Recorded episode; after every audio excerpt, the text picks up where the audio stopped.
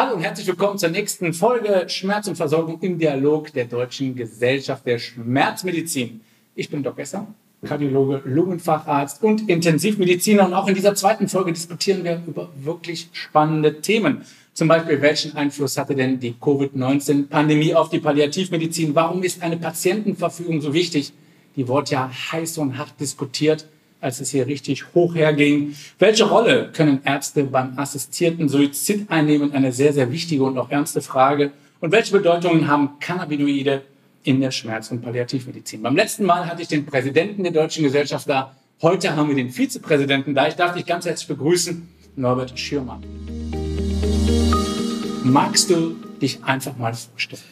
Ja, Norbert Schürmann, 59 Jahre alt, bin äh, Leiter, ärztlicher Leiter der Abteilung für Schmerztherapie und Palliativmedizin am St. Josef Krankenhaus in Mörs. Wir haben eine Palliativstation mit 13 Betten und ich habe auch eine Schmerzambulanz, kümmere mich also den ganzen Tag um Patienten mit Schmerzen und mit schwersten Erkrankungen.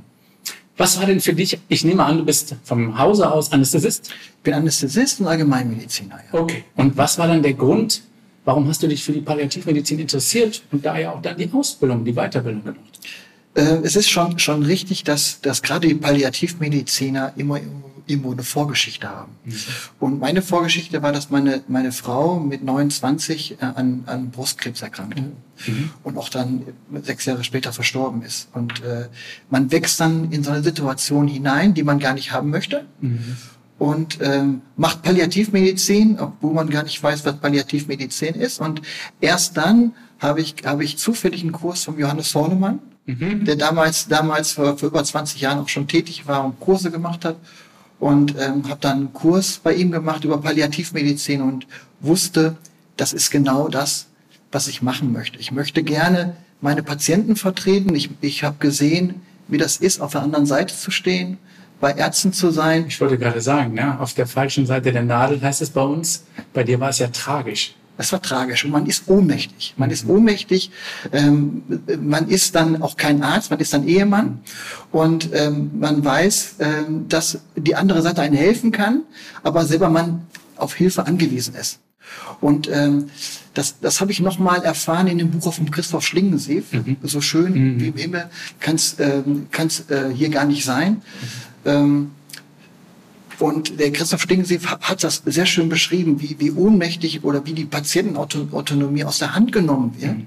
Und wir, äh, und wir praktisch ohne Anwalt, wo die Patienten ohne Anwalt da stehen. Und ich sehe mich als Mediziner natürlich, aber ich sehe, ich sehe mich auch für, als Anwalt der Patienten, um die zu vertreten und auch da die bestmögliche Therapie und Versorgung vor allen Dingen rauszuholen. Wie sah das aus? Ich möchte gar nicht weiter in dieser Wunderhaken, aber vor 20 Jahren oder vielleicht schon einen Ticken länger, 1950, ja, vor knapp 30 Jahren, wie war die Palliativmedizin zu dem Zeitpunkt aufgestellt? Also gar nicht eigentlich. Die, die war noch, die war in England, war die ist ja praktisch erfunden worden durch Frau Saunders und ist dann so nach Deutschland rübergekommen und auch hier hier in, in Deutschland äh, ist sie in Köln und in Bonn äh, auch da äh, praktisch noch entwickelt worden. Professor Pichelmeier hat ja die ersten Anfänge gemacht und, und Professor Klaschik in Bonn und ähm, wir haben viel gelernt. Wir, wir konnten viel lernen, auch von den Engländern, die, die eine hervorragende Palliativmedizin auch schon damals gemacht haben.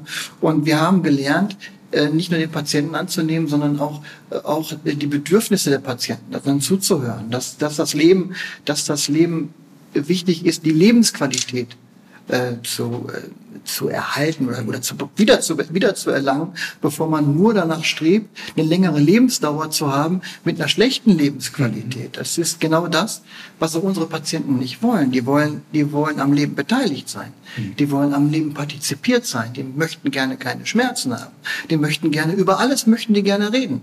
Also bei uns auf der, auf der Palliativstation, da reden wir über alles. Da wird auch viel gelacht. Das ist ganz, ganz, ganz wichtig. Das ist ganz wichtig, dass der Humor auch gerade von den Menschen, gerade wenn die schwer krank sind, nicht verloren geht. Das finde ich ganz schön, was du gerade sagst. Du, wir durften uns ja eben schon im Vorfeld ein bisschen unterhalten und ich finde, du machst ja auch durchaus eher ein sonniges, optimistisches Gemüt. Du hast eben gesagt, vor 20, 30 Jahren, ich finde, es ist auch heute noch so, hat der Patient ja die Verantwortung für seine Gesundheit eigentlich an der Krankenhauspforte abgegeben und war dann eigentlich in den Händen der Ärzte und der Pflege. Du hast ja selber gerade gesagt, äh, viele Patienten wollen gar nicht quantitativ, sie wollen gar keine Lebensverlängerung. Natürlich ja, wenn es geht, aber vor allen Dingen wollen die Qualität.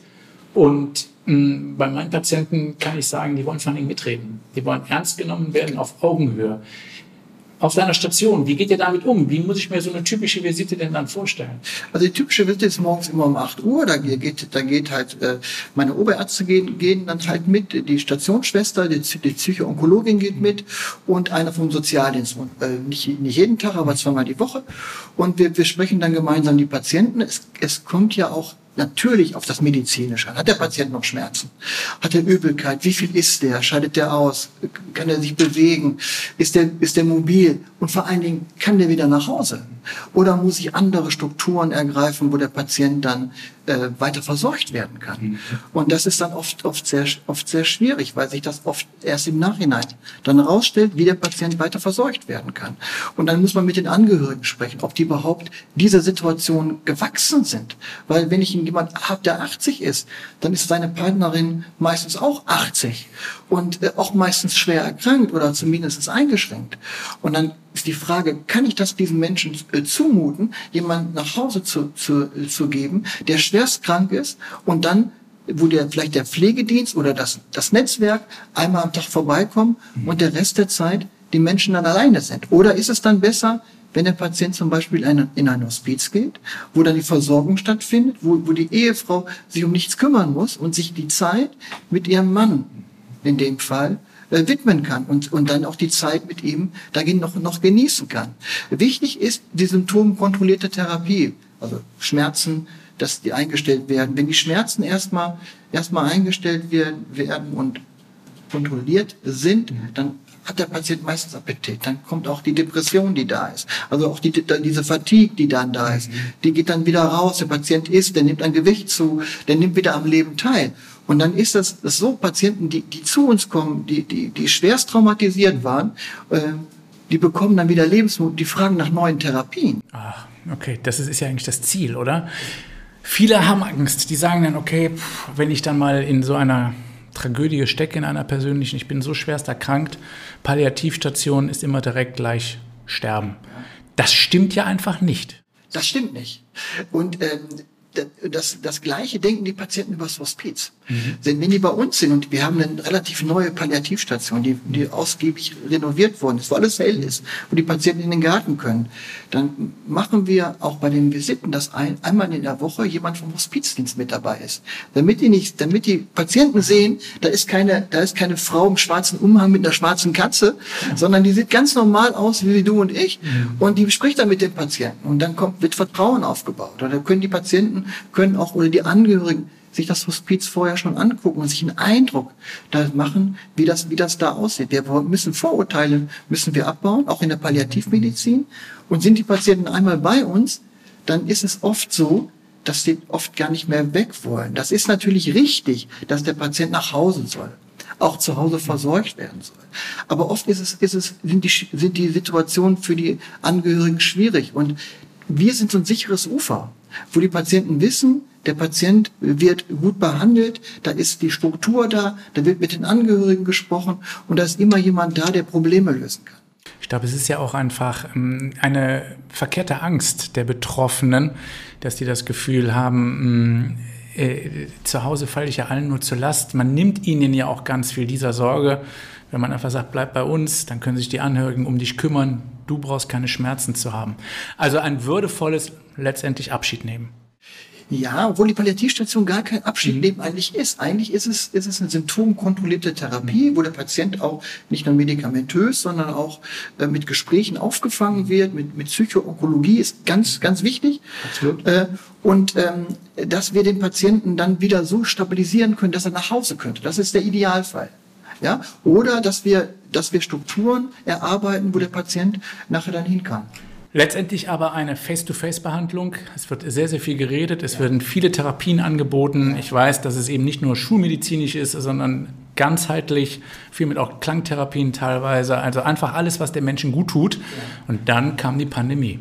Was hat die Pandemie mit der Palliativmedizin angestellt?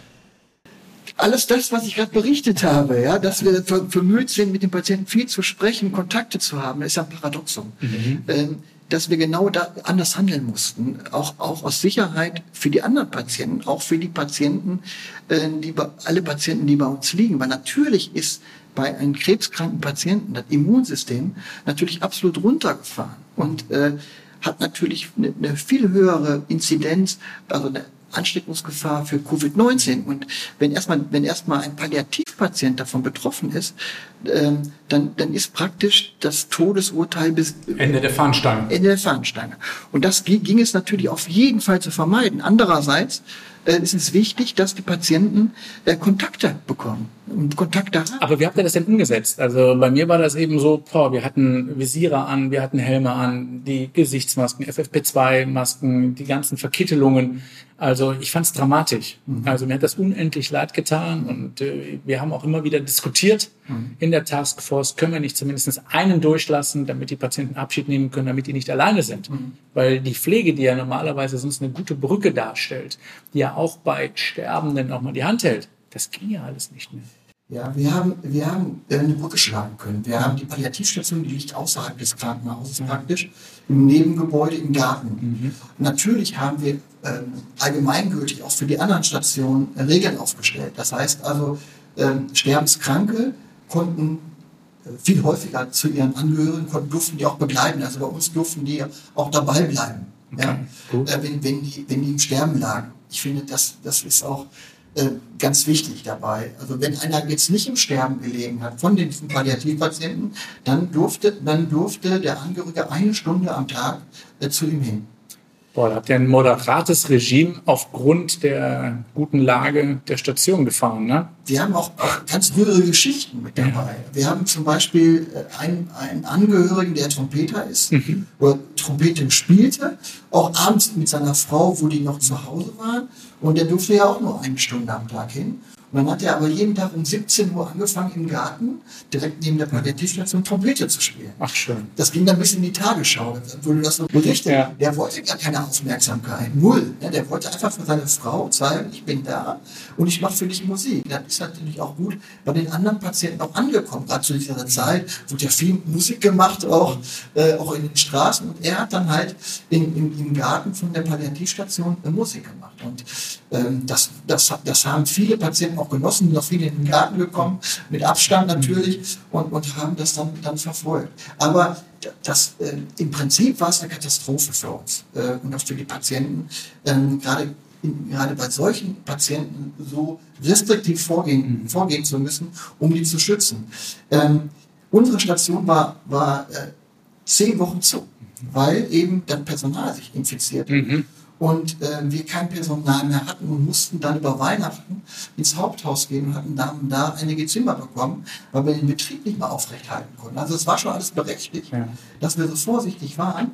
Gott sei Dank ist kein Patient verstorben, auch keiner von den Kollegen, von Kollegen, die auch erkrankt worden sind, auch zum Teil ernsthaft erkrankt worden sind, sind ähm, konnte nachher wieder seine Arbeit aufnehmen. Also keiner ausgefallen, Gott sei Dank.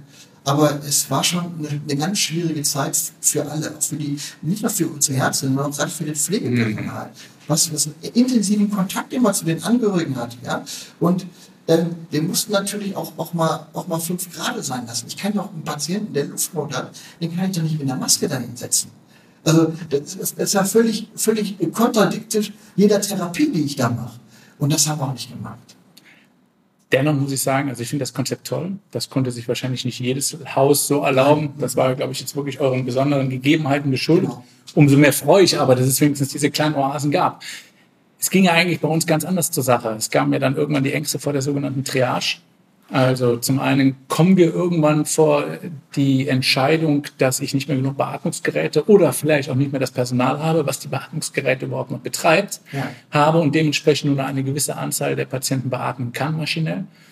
Und zum anderen sah man ja eigentlich auch nur frustrane Erfolge. Das war ja zu dem Zeitpunkt, wo wir noch nicht wussten, dass Dexamethason ein wirklich uraltes Mittel in diesem Falle wirkliche Wunder wirkt. Meine Frage, hm, was ist da in deinem Kopf als Palliativmediziner und eben Anästhesist vorgegangen? Wie stehst du zu der maschinellen Beatmung oder wie hast du dazu gestanden, eben bei diesen Covid-19-Patienten, die ja zu dem Zeitpunkt auch noch recht alt waren?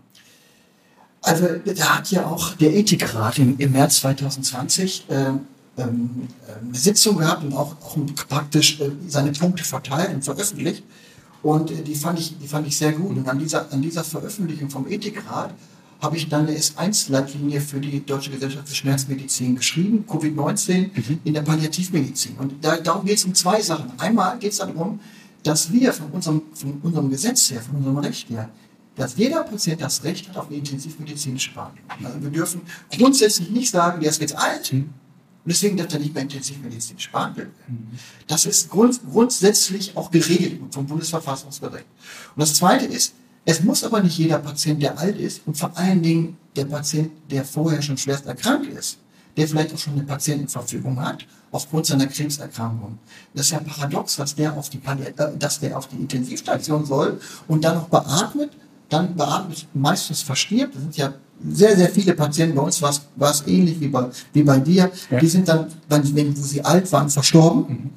Und, ähm, und äh, das ist ja für, den, für die Angehörigen auch kein Abschied nehmen. Es ist ein grauenvolles Abschied nehmen, ne? Es, also ist, es, und es, es ist eigentlich, ja. man, man möchte das Wort nicht in den Mund nehmen, aber ein Horror für die Angehörigen, so Abschied zu nehmen, auch nicht begleiten zu können, nicht die Hand halten können und nicht dabei sein zu können. Und ähm, da haben wir diese, diese S1-Leitlinie herausgebracht, in der wir gesagt haben, wir können, die Patienten haben Anrecht darauf, wenn die, wenn die vorher eine Patientenverfügung haben oder ein Begrenzungsprotokoll sich selber da anfertigen können, was wir da auch veröffentlicht haben, dann brauchen die nicht auf die Intensivstation, sondern können die äh, also natürlich direkt auf die Palliativstation oder palliativmedizinisch behandelt werden. Auch mit Covid-19. Oder die werden auf einer Covid-Station behandelt und wir kommen dazu. Mhm. Ähm, aber der Patient braucht dann nicht die Beatmung. Definitiv nicht. Ich sehe es ähnlich. Ich finde, das hat auch viel, auch da mit Mut der Ärzte zu tun, diese Diskussion mit den Angehörigen anzuregen und natürlich auch sich selber in Frage zu stellen. Es ist oft einfacher, mhm. einen Patienten maschinell zu beatmen, als die Entscheidung zu treffen, dass es ihm vielleicht nicht gut tut und das Leiden verlängert. Und du hast ja gerade schon ähm, die Patientenverfügung angesprochen. Ja. Ich habe kaum eine gesehen in dieser Pandemie. Ja. Immer dann, wenn sie mal wichtig gewesen wäre, war sie nicht da. Mhm. Ich selber habe übrigens auch keine. Ich habe immer das Gefühl, ich habe das Gefühl, das ist Karma, okay. obwohl es natürlich Quatsch ist. Ja. Und deswegen musst du mir jetzt mal die Angst nehmen vor einer Patientenverfügung. Warum ist Patientenverfügung so wichtig, dass man sich einmal damit auseinandersetzt? Ja. Ähm ich habe ja eine erfasst, zusammen mit einem Mörser Notar, mhm. äh, vor ungefähr zehn Jahren. Und mir war die, meine Idee war, dass für jeden eine Patientenverfügung da ist. Ob der jetzt krank ist oder nicht krank ist. Und mir war wichtig, den Patienten dort abzuholen, wo der Patient ist, weil in vielen Patientenverfügungen steht auch einfach Unsinn. Da steht dann drin, es soll, keine, es soll nicht mehr intensivmedizinisch behandelt werden und äh, der Patient äh, soll dann, soll dann in Ruhe versterben. Das trifft aber nicht auf alle Palliativpatienten zu, auch nicht auf alle Krebspatienten zu. Stellen wir mal vor, äh, Prostatakrebs. Ist eine Frage nur des Alters, wann jeder von uns kriegt, laut manchen Hochschulen. Und der Patient fährt am Wochenende mit seiner Frau durch die Gegend und hat einen Autounfall. Mhm. Ja, hat aber Knochenmetastasen, gilt also als nicht mehr geheilt. Mhm. Dann würde, könnte ja theoretisch das so greifen, dass nichts mehr gemacht wird. Das ist aber nicht gemeint. Gemeint ist, ist, ja. gemeint ist, wenn eine Erkrankung fortschreitet. Und aufgrund Fort des Fortschreitens der Erkrankung, dass dann der Patient, dafür ist eine Patientenverfügung gedacht, nicht mehr intensivmedizinisch behandelt wird. Und dass man da den Patienten abholt, da wo der Patient steht. Das zweite war, ich habe eine Patientenverfügung in zwei Teile untergraben. Also einmal eine allgemeine, die für jeden, jeden zugänglich ist. Auch, also, auch, also auch für dich und für mich. Sagen wir, sagen wir mal, du, du kriegst einen Schlaganfall morgen oder ich krieg den morgen. Ja? Äh, aus dem Nichts heraus. Auch da kannst du eine Verfügung erstellen, dass du irgendwann, wenn der Schlaganfall nicht mehr behandelbar ist, das kann ja kleine Ischämie sein oder keine Massenblutung sein, mhm. wissen wir vorher nicht. Natürlich wird jetzt erstmal behandelt.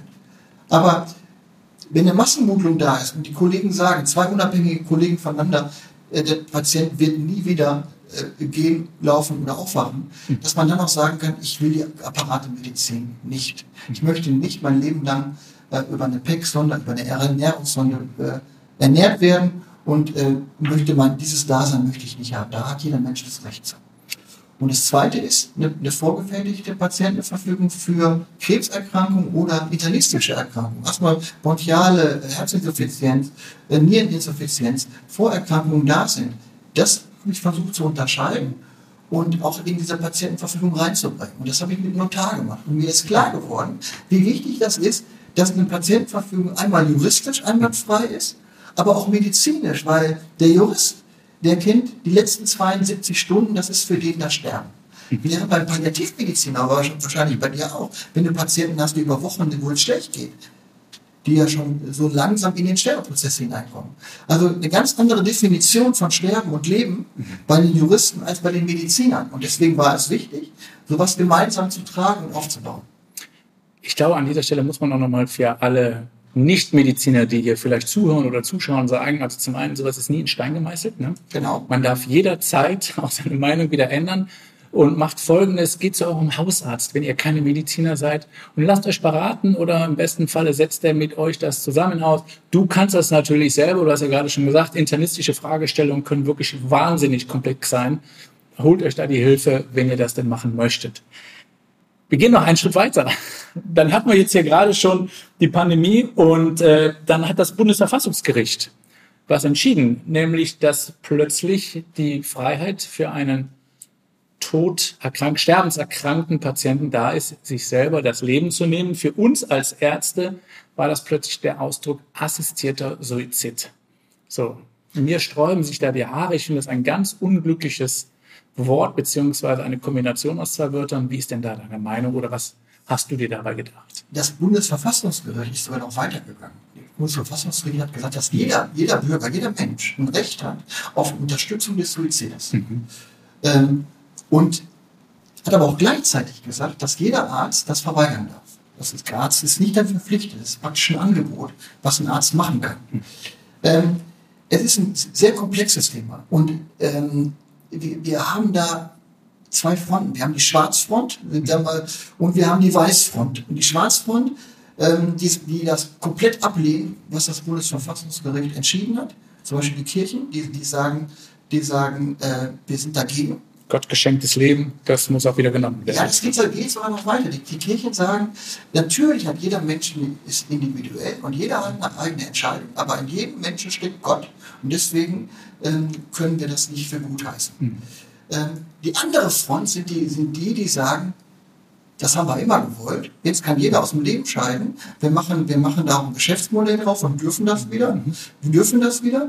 Ähm, und das ist, diese beiden Fronten sind so weit auseinander, dass wir irgendwo einen Kompromiss finden müssen. Auch gerade für die christlichen Häuser ja, werden wir einen Kompromiss finden müssen. Ähm, ich bin der Meinung, und mir macht das, mir macht das auch äh, Kopfzerbrechen, ich bin der Meinung, wenn ich Palliativpatienten habe, die ich behandle, die ich kenne, die ich begleite, wo ich, wo ich, wo ich versuche, die Schmerzen einzustellen. Und das, ist, das sind wenige, wo, wo das nicht geht.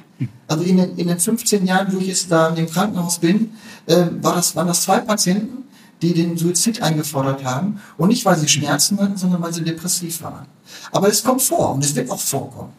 Ähm, weil auch in Amerika die Zahlen dort angestiegen sind, weil die ja da praktisch geöffnet haben. Ähm, es wird vorkommen, dass, dass mehr, Patienten, mehr Patienten den Suizid einfordern. Und wenn die Patienten eine schwerst, schwerste Erkrankung haben, palliativmedizinische Erkrankung haben, ähm, dann finde ich, dass der Patient begleitet werden kann von dem Palliativmediziner und auch dann, auch dann, dass der Palliativmediziner das mittragen kann. Dafür könnte ich Aber das finde ich jetzt ganz wichtig, Norbert, weil das ist ja für uns Ärzte maßgeblich. Was ist denn da jetzt meine konkrete Aufgabe? Was darf ich und was darf ich bitte nicht? Das muss man genau erklären. Es ist natürlich, ich finde das auch nicht in Ordnung, wenn der behandelnde Palliativmediziner das auch nicht durchführt. Aber der kann das empfehlen und ein zweiter kann das beurteilen. Ja. Und äh, dann könnte man, wie bei meiner Ethikkommission der einzelnen Ärzte, der Ärztekammer oder in einem Gremium, könnte man den Fall besprechen. Innerhalb von kürzester Zeit, von 14 Tagen, drei Wochen. Wie ein Tumorboard. Wie ein Tumorboard und dann kann man da, da kann man äh, zu einer Entscheidung kommen. Okay, aber jetzt haben wir den Fall, da liegt ein todkranker Patient. Wir beide sind die Ethikkommission und wir können das nachvollziehen. Der hat ja. stärkste Schmerzen, der ist nicht depressiv, also beziehungsweise, da siehst du mal, wie emotional ich hier schon bin. Ja, weil ich das mal so ein wichtiges Thema finde. Also wir können alles ausschließen, was uns normalerweise davon abhalten würde, ihm zu helfen. Wir entscheiden uns, ja, dieser Mann hat das Recht, er darf gehen und wir versuchen ihn zu unterstützen. Wie sieht die Unterstützung aus? Also ziehe ich ihm beispielsweise die Spritze auf, die er sich selber setzen muss? Oder schalte ich das Beatmungsgerät aus, weil er nicht selber drankommt? Da sprichst du jetzt die verschiedenen Arten von, äh, äh von Sterbehilfe ja. Ne? Also wenn ich dem Patienten ja selber was spritze, dann ist es ja kein assistierter Suizid. Ja. Dann ist es eine aktive Handlung. Genau. Ja? Ähm, und äh, das ist ganz klar auch in Deutschland geregelt, dass wir das nicht wollen, dass es auch unter Strafe steht. Beim assistierten Suizid, dann reiche ich dem Patienten praktisch das Wasserglas, wo Gift drin ist, und der Patient trinkt das aber selber. Das ist die Handlung kommt vom Patienten. Er entscheidet es immer noch. Er entscheidet es immer noch. Wird ja oft gesagt, auch, auch von, von anderen Gesellschaften, dann lass uns doch eine palliative Sedierung machen. Aber in der palliativen Sedierung wird das Problem nur dem Arzt zugeschoben. Ja. Dem Arzt zugeschoben, dass er den Patienten sediert und dass er dann möglicherweise nicht mehr wach wird. Die palliative Sedierung macht schon Sinn, wenn die, wenn die Symptomkontrolle nicht mehr in den Griff kommt. Aber es macht keinen Sinn, dieses Problem auf die Ärzte dann abzuschieben. Wir müssen, wir müssen wir müssen zu einem Statement kommen und zu einer Handlungsweise kommen, dass, dass, es, dass es gewisse Palliativmediziner erlaubt, so handeln zu dürfen unter gewissen Kautelen. Und zwar nur für diese Patienten, für Patientengut, was schon vorher schwer erkrankt ist. Ich finde, ganz kurz noch, ja, ich, finde, ja. ich finde auch für alle anderen Patienten sind wir doch nicht zuständig. Für gesunde Patienten fühle ich mich doch als Arzt nicht zuständig, den aus dem Leben zu nehmen. Definitiv nicht. Deswegen finde ich das ja auch so eine spannende Frage. Ich würde es mir gar nicht zutrauen können. Ja. Ich bin nur einfacher Kardiologe, Pneumologe, deswegen soll ich jetzt zur schlichten Menschheit, ja, das glaube ich, das müssen ja andere entscheiden. Glaubst du denn, dass daraus eine eigene Fachdisziplin entsteht? Also damit meine ich nicht jetzt den Henker, das wäre zu viel gesagt, aber dass es Palliativmediziner gibt, die sich darauf spezialisieren werden, einschätzen des Patienten und ihn dann auch begleiten auf seinen letzten Metern? Ich glaube, dass erstmal der Markt dafür da ist, auch für, für leider, leider für Nicht-Ärzte, dass äh, da ähm, tätig sein zu dürfen. Ich, ich, ich denke mir, man muss die palliativmedizinische Ausbildung da erweitern. Ich glaube nicht, dass es gut ist, da eine extra Spezifität für zu schaffen, mhm. sondern ich finde, das gehört in den Rahmen des Palliativ, der Palliativmedizin. Das ist euer Ding. Das ist unser Ding und das ist auch dann, dass wir das auch in Grenzen halten. Das ist mhm. ganz wichtig. Also wenn großes Leid da ist, um, um großes Leid zu vermindern, dafür, dafür sehe ich das. Ich sehe das nicht dafür, weil dann könnten die ganzen chronischen Depressiven kommen oder die, die, die, die, älteren Frauen, die in Heimen sind, weil sie ihren Angehörigen nicht zur Last fallen wollen, weil sie dann sagen, ich möchte aus dem Leben scheiden. Das ist nicht damit gemeint. Das kann, das würde auch unsere Gesellschaft, äh, glaube ich, glaube ich, dermaßen sch schlecht verändern, dass es kein, kein, gutes, kein guter Input wäre, so zu handeln. Ich glaube tatsächlich, dass es hier an dieser Stelle sinnvoll wäre, Boards zu gründen aus ja. verschiedenen, äh, von verschiedenen Berufsgruppen. Ähm, letztendlich den Palliativmediziner, vielleicht auch einen von der Kirche, vielleicht auch einen aus der Ethik, die dann gemeinsam zusammen mit dem Patienten das Ganze besprechen, damit man wirklich eine gemeinschaftliche äh, äh, Verantwortung trägt, um das Ganze überhaupt auszuhalten. Genau, wie bei der Ethikkommission.